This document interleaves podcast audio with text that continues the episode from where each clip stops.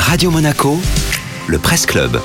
Et sur Radio Monaco, on fait donc chaque jour euh, le tour d'horizon de la presse en principauté de Monaco dans les Alpes-Maritimes et le Var en compagnie de Nathalie Michet. Alors Nathalie, eh bien ce matin, l'interview de Stella, jeune pianiste monégasque qui est allée jusqu'en finale de l'émission Prodige diffusée mardi soir sur France 2. Stella Almondo a répondu aux questions de nos confrères de Monaco Info hier soir. L'adolescente de 14 ans avait attiré l'attention du public et surtout du public par fierté évidemment de voir une si jeune musicienne briller sur scène, mais, tout, mais aussi simplement parce que les téléspectateurs ont été impressionnés par son talent et sa maturité.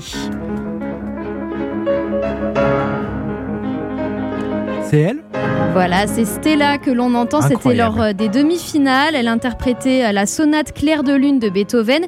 Prestation qui avait donc envoyé la jeune monégasque tout droit vers la finale de Prodige.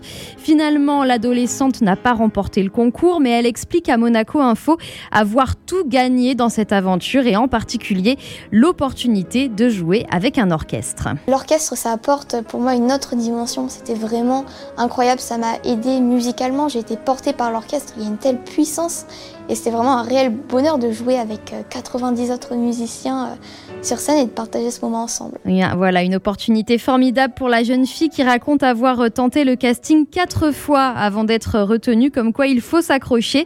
Et ça en valait la peine, car non seulement Stella a vécu une expérience exceptionnelle, mais elle a fait des rencontres précieuses, notamment celle du violoncelliste Gauthier Capuçon, membre du jury. Il l'a invité à se produire en concert avec lui.